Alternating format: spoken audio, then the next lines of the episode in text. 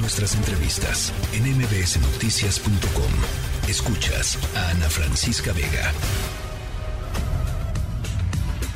Cantando Qatar.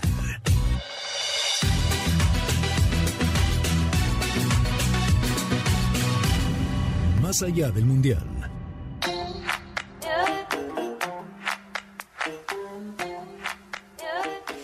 Alfredo Tame, lo bueno, lo malo y lo feo de esta de esta jornada que sacó Alemania. Tame sacó Alemania. Querida Ana Francisca, ¿cómo estás? Como dirían por ahí en TikTok, ¿qué está pasando? por favor, que alguien explique. Lo bueno, vámonos a lo bueno, porque lo tenemos que calificar así. Desde luego la clasificación de Marruecos y de Japón. Lo hacen en el primer lugar de su grupo, que a mí nadie me venga, nadie pronosticó eso ni los más grandes expertos en fútbol en apuestas, lo que tú me digas, traían a que Marruecos iba a calificarse en primer lugar dejando a Bélgica afuera, no, bueno, dejando a Croacia en segundo y bueno, Japón dejando afuera a Alemania y en segundo lugar España. No, no, no, no me vengan, nadie lo supo. Nadie lo supo. Oye, me gusta, fíjate, lo, lo, estaba escuchando hace ratito, en el Mundial de Rusia ningún equipo africano pasó a la siguiente ronda, en este ya van dos, ¿no?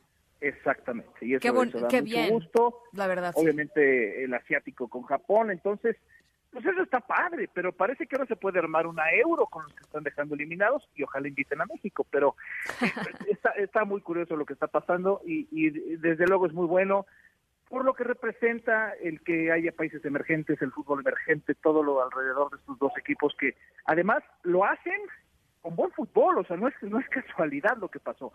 Lo hicieron muy bien, particularmente los marroquíes, que, que mi respeto, lo hicieron extraordinario, no perdieron ningún partido, fabuloso, y bueno, pues eso es lo bueno. ¿Dónde está lo malo?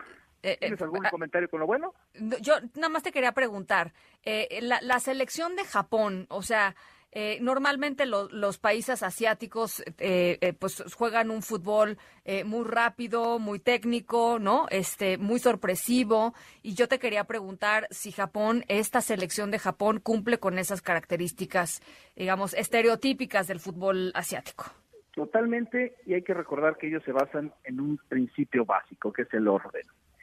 Todo es ordenado, tácticamente, físicamente, mentalmente son ordenados. Iban perdiendo 1-0 el primer tiempo y regresan al segundo para darle vuelta al partido. Entonces, te habla de que hay mentalidad, de que hay orden, de que hay un trabajo, de que saben lo que juegan, de que traen futbolistas que entienden muy bien el fútbol.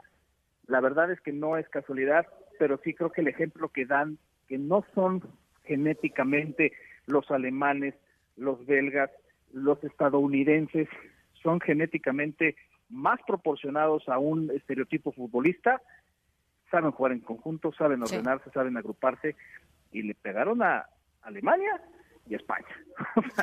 sí, nada bueno. Más. Bueno, eh, y eso es lo malo, y eso es lo malo. Lo malo, efectivamente. Pues, bueno, Alemania y Bélgica. Con Alemania, segundo mundial consecutivo que queda fuera en fase, eh, en fase de grupos.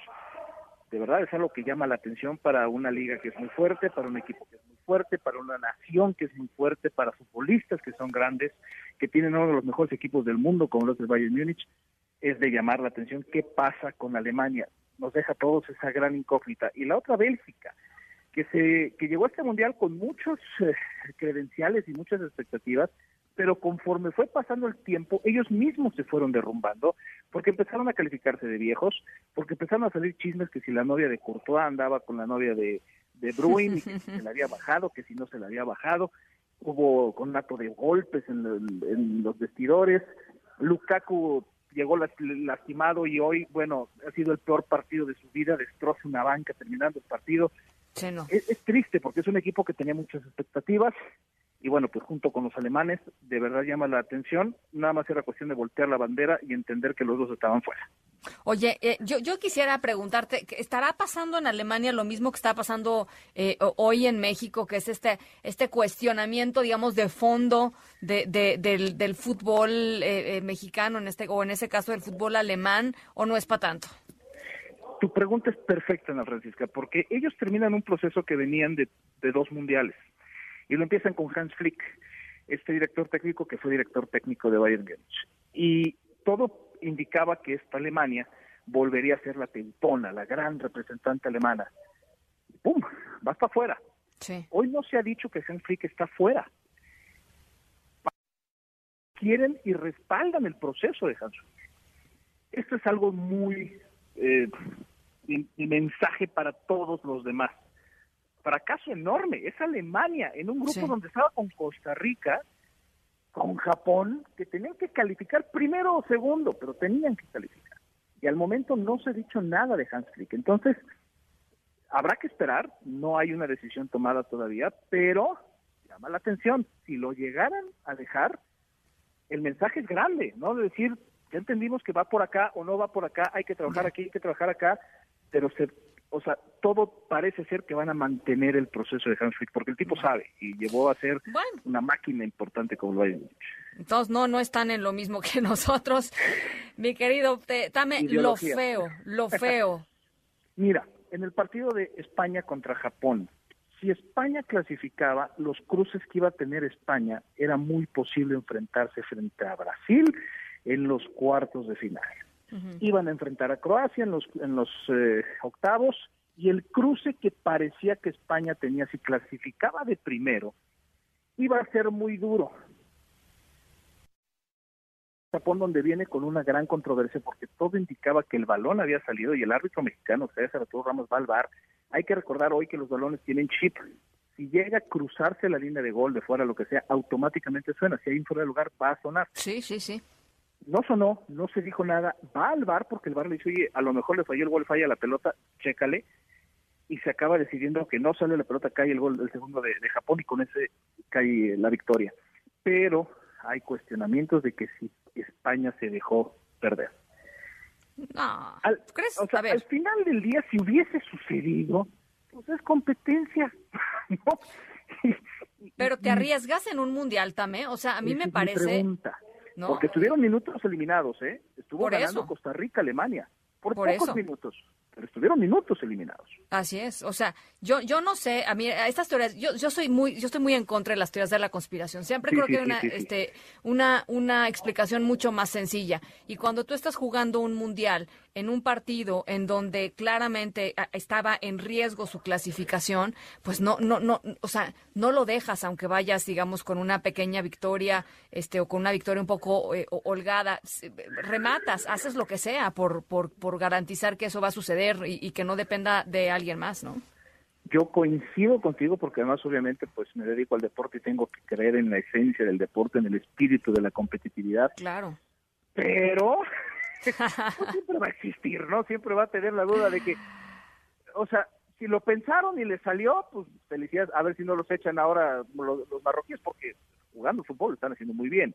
Entonces, si dijeron, no, prefiero Marruecos que Croacia, pues aguas, porque se la están jugando también muchísimo. Que los croatas están haciendo, son sus campeones del mundo y lo están haciendo bien, muchos no los consideramos para este mundial y ha sido el mejor fútbol que hemos tenido en este Qatar 2022. Entonces, ahí queda, queda para la historia, queda para la anécdota, queda para el análisis. Habrá quien crea la teoría de conspiración, habrá quien está en contra, pero pues eso es lo feo bonito que nos deja el, el, el mundial, ¿no? La discusión de decir, oye, sí lo hizo, el que diga, no, espérate, esto no hay forma. Así es. Oye, y otra cosa que creo que vale la pena comentar hoy, el partido Alemania-Costa Rica eh, arbitró el primer grupo de mujeres, ¿no? Este, totalmente, totalmente, eh, esto es maravilloso. La mexicana Karen ahí estuvo como, como árbitra eh, abanderada. Esto es histórico, nunca había pasado, y por si fuera poco, lo hicieron muy bien. lo hicieron extraordinario. fue un gran trabajo de la tripleta mis respetos para todo lo que está sucediendo alrededor de esto, porque es un gran mensaje. Esto no es, yo, yo sé que suena trillada la frase, pero da lugar. Esto no es un tema de género, es un tema de capacidades. Claro. Y la capacidad que tienen estas tres árbitros es, extraordinario. Yo sé que tú hiciste una nota previa a esto hace un par de días y, por eso no lo había tocado, pero yo que soy representante del fútbol femenil aquí en México, el saber que esto está pasando es para ponerse de pie, para agradecerlo, pero sobre todo para decir, es que es por aquí el camino y, entender que hay, fútbol femenil y fútbol varonil, pero otra vez, es un tema de capacidades y si estas tres mujeres tienen la capacidad de estar al frente de un partido mundialista que además era decisivo, extraordinario. Ahora, yo lo que no entiendo es por qué, por qué no están, digamos, estas mujeres en un, en, un grupo arbitral de hombres y mujeres. O sea, ¿por qué tienen que estar las tres mujeres solas? Lo que quería hacer la FIFA es eso justamente que fuese algo histórico que fuera por primera vez una tripleta 100% femenina. De, acuerdo. Entonces, en otros momentos veremos las combinaciones. Ok, ya, ya, ya. Me quitaste la duda, porque yo decía, bueno, ¿y, eso qué, no? O sea, Frapar lo ha hecho, ¿eh? Frapar ha estado con hombres y, mujeres. O sea, ella, ella ya ha hecho, ha arbitrado partidos varoniles con tripletas mixtas pero en esta ocasión lo que buscaba la FIFA es que fuese algo histórico en un mundial que nunca había sucedido, que las tres árbitros fueran, mujeres. Ya, ya. Bueno, pues ahí está. Oye, mañana, este Tame, ¿qué, qué onda? ¿Qué, ¿Qué, se viene? Pues está muy raro, no quiero decir nada, pero bueno, va, va, Brasil, sabemos que Brasil enfrenta a Camerún, Brasil ya clasificado, Portugal enfrenta a Corea del Sur ya clasificado también, el tema de Uruguay, que también se habla mucho del problema de Uruguay contra su director técnico, Diego Alonso, que fue director técnico en México, que si ya están peleados, que si no le entienden, pero Uruguay no ha marcado gol, es el único equipo en el Mundial que queda ahorita que no ha marcado gol, entonces eso es una expectativa importante, se está buscando en qué lugar podría colocarse tanto Portugal como Brasil, todo indica que va a ser el primer lugar, pero ya no te quiero decir nada porque con lo que hemos visto sería una está difícil bueno. Está bueno, pues ya lo platicaremos mañana. Te mando un abrazo, querido Alfredo Tame. Un abrazo y mañana revisamos cómo quedan ya los octavos de final para que hagamos una quiniela, ¿no? Invitemos a la gente que también diga. Ándale.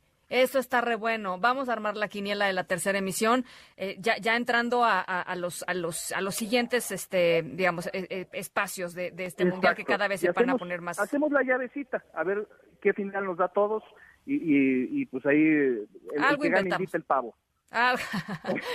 Algo, inventamos. Te mando un abrazo también. Otro de vuelta, Francisco. Muchas gracias a ti y a todo La tercera de MBS Noticias.